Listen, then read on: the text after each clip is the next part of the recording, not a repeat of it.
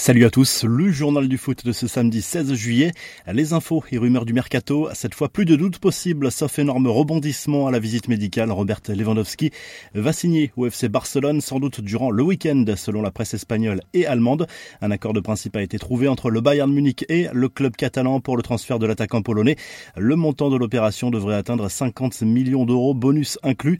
Au PSG, on prépare à l'avenir. Hugo Ekitike va s'engager en faveur des champions de France, même si Newcastle proposait une somme plus importante. Reims a accepté le deal réalisé avec Paris pour coller avec les attentes du joueur.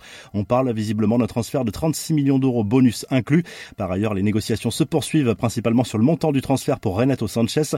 Du côté de Chelsea, autre joli coup avec la signature pour 4 ans du rock sénégalais Khalilou Koulibaly. Le défenseur central arrive en provenance de Naples, montant de l'opération 40 millions d'euros.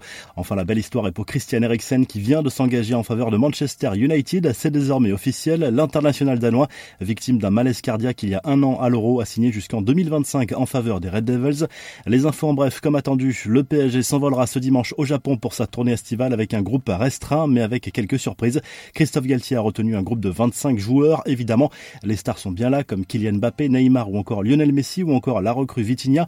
Certains indésirables restent taqués à l'image d'Herrera, Draxler, Kurzawa ou encore Viginaldoum. En revanche, Mauro Icardi fera bien le déplacement, même si le PSG veut s'en séparer.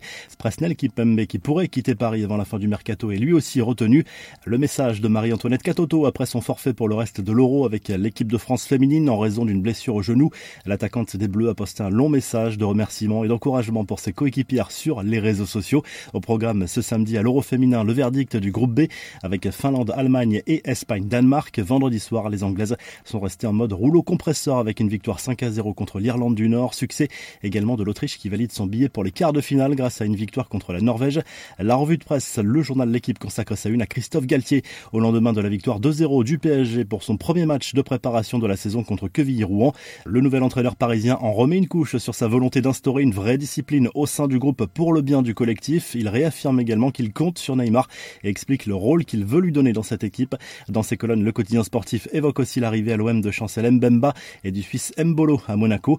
En Espagne, le Mondo Deportivo confirme bien sûr l'arrivée de Robert Lewandowski au FC Barcelone. Tout serait désormais bouclé pour l'arrivée du buteur polonais en Catalogne. C'est la fin d'un long feuilleton pour les supporters et le joueur qui a fait le forcing pour quitter le Bayern. Rafinha, lui, a déjà signé son contrat avec le Barça.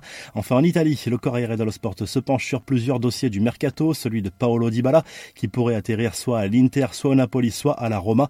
Le Brésilien Bremer, lui, devrait rejoindre les Nerazzurri. Si le journal du foot vous a plu, n'hésitez pas à liker, à vous abonner pour nous retrouver très vite pour un nouveau journal du foot.